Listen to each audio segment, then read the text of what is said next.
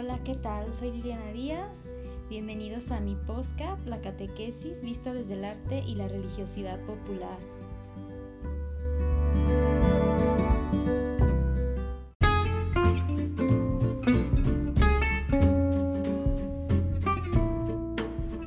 Hola, ¿qué tal? Muy buenas tardes.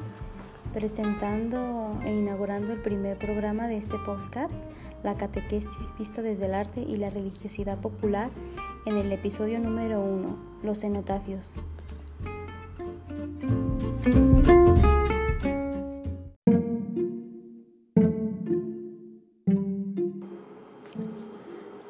Bueno, pues hace tiempo viajaba en el transporte público para ir a tomar mis clases en el ISCA. Mi camión hizo una parada en Pila Seca, la Quepaque, cuando observé una cruz, de esas que manifiestan que ahí murió o asesinaron una persona y también quienes fallecieron a causa de un atropello.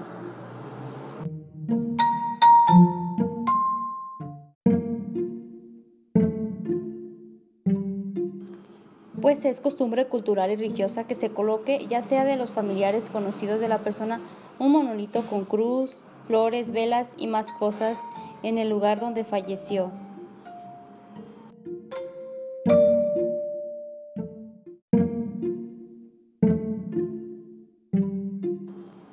No está presente el difunto o la persona a que se dedica, porque es como un recuerdo o conmemoración y está catalogado como una edificación de tipo simbólica.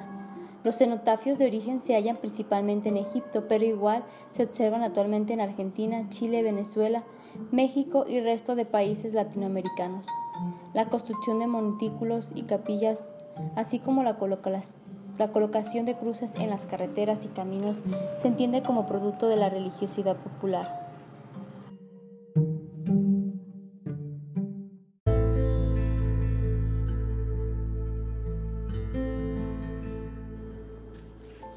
Pensando en lo triste que fue esa tragedia, ofrecí a Dios una oración por aquella alma que había dejado de existir, cuando de repente me surge la idea de realizar mi trabajo final en la materia de piedad popular, sobre el tema de las cruces en las calles de personas que fallecieron ahí.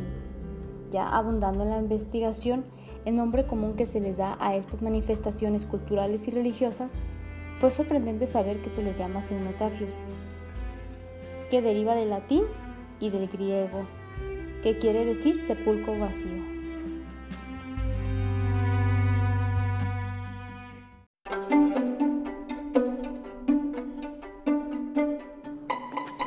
Bueno, pues parte de la investigación es conocer la manifestación cultural de los cenotafios, el tema de la muerte y en este camino contar la memoria histórica de la colonia, en Lomas del Tapatío, donde actualmente vivo, y las colonias aledañas, Fraccionamiento, el Tapatío y las Huertas narrando lo que la gente común sabe en torno a lo ocurrido alrededor de esas manifestaciones y que de alguna manera ha marcado estos lugares.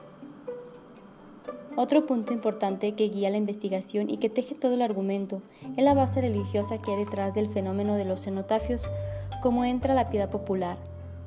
De qué manera indirecta colabora en perpetuar la historia a manera de la visión del historiador Miguel León Portilla, la visión de los vencidos.